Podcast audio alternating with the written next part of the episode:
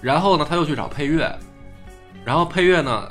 也不提名字了啊，他那个他把片子给人家放一遍， 然后呢，这个那位音乐大师说你的片子挺好的，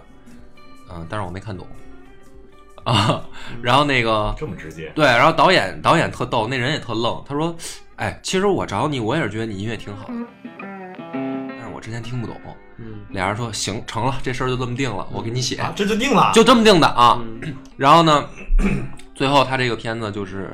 等于拿奖了嘛，也是，呃，说白了挺叫好的，嗯但是不叫座。嗯，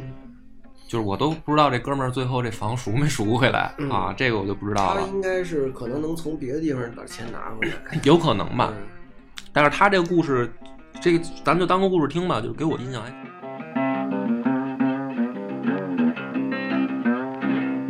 深的，就是，就是像刚才齐哥说的那样，嗯呃，这种怎么说呢，叫，嗯、